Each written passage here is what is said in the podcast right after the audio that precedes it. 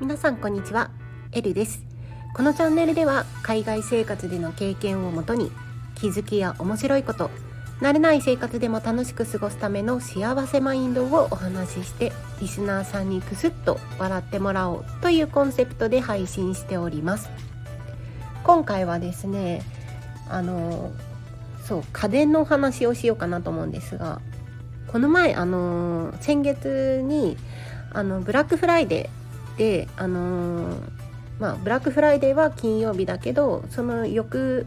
週の月曜日にサイバーマンデーっていうのがありますよっていうあのお話をして、まあ、そのブラックフライデーとあのサイバーマンデーぐらいの時期は一番家電が安くなるので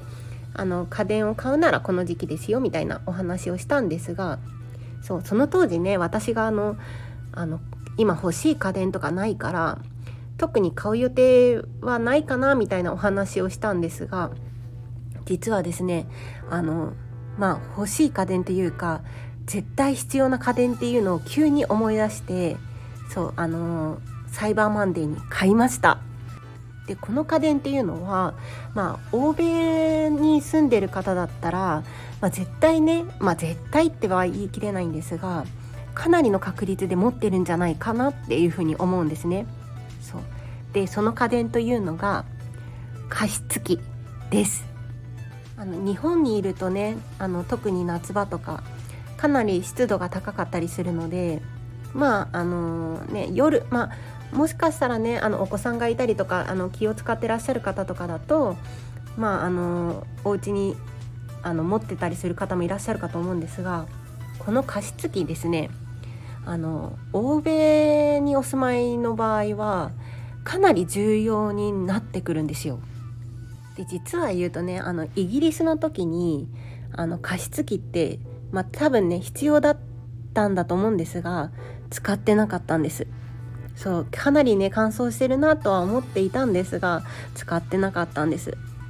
でお家にねあの湿度計っていうのを4台ぐらい置いてるんですよ。そうあの寝室とあのまあ書斎がねあのあるので書斎とあとリビングにねあの隅っこ対角線上に隅っこに置いてる置くようにしてるんです。でなんとなくねそうあのー、確かあれ560%でしたっけ？そうあの湿度があのー、そのぐらい必要ですよっていうのがあると思うんだけ思うんですけどあのー、この前ねあのまあ10月とかだと思だったと思うんだけどあの湿度計見たらあの30%切ってたんです。20何パーとかだったかな。そうそれ見てちょっとびっくりしてでこっからね寒くなってきてであのやっぱり寒い時期ってシャワーとか浴びるとやっぱね寒いからどんどんこう温度とかも上げたくなるんだけど温度を上げると余計やっぱその乾燥してる分なんか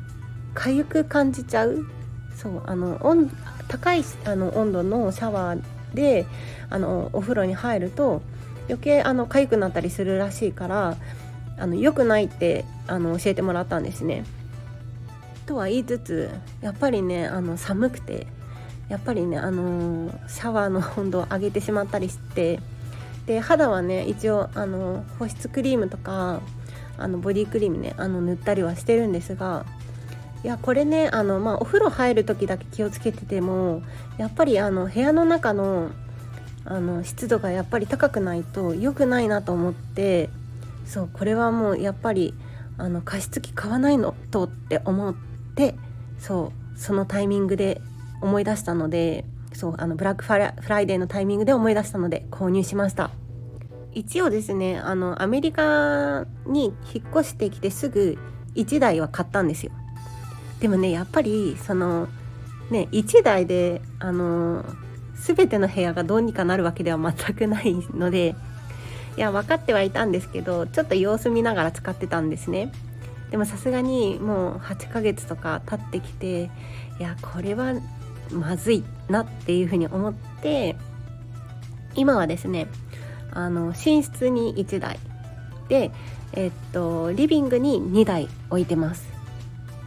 まあ、あの加湿器といっても本当にあのテーブルの上とかに置くぐらいのサイズ感の加湿器。まあ6リッターとかの水が入るぐらいなんですけどまあなんか24時間ギリギリ持たないぐらいの量で、まあ、1日1回から2回あの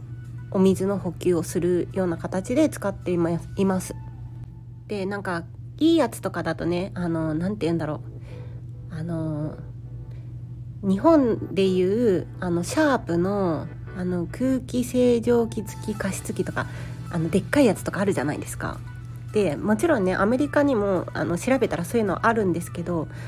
やっぱね高い。そう高いなっていうところであのちっちゃいお子さんがいるようなねご家庭とかだとやっぱり気を使った方が良かったりとかしてそういうあの高くて大きいちゃんとしたあの加湿器をあの持ってらっしゃる方とかもいるとは思うんですがまあね夫婦2人でそこまで 気を使わなくていいんじゃないかなみたいなところもあってあのそのサイズ感の6リッターぐらいの水が入る加湿器を買いました。大体ねブラックフライデーとかの価格帯で4 5 0ドルぐらいだったかな。そうあのすごい高い家電ではないです。そう。であのもうずっとねこの先こうアメリカに住んでるってあのいう場合は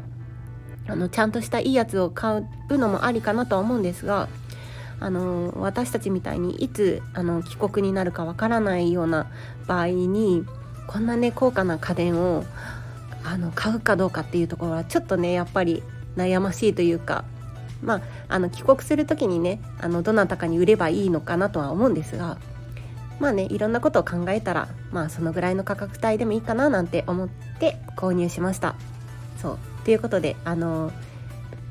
11月のブラックフライデーの後日談という形でそうあの欧米の生活で必要な家電のお話をしました。ということで今日はこの辺で終わりたいと思います。以上、エルでした。またね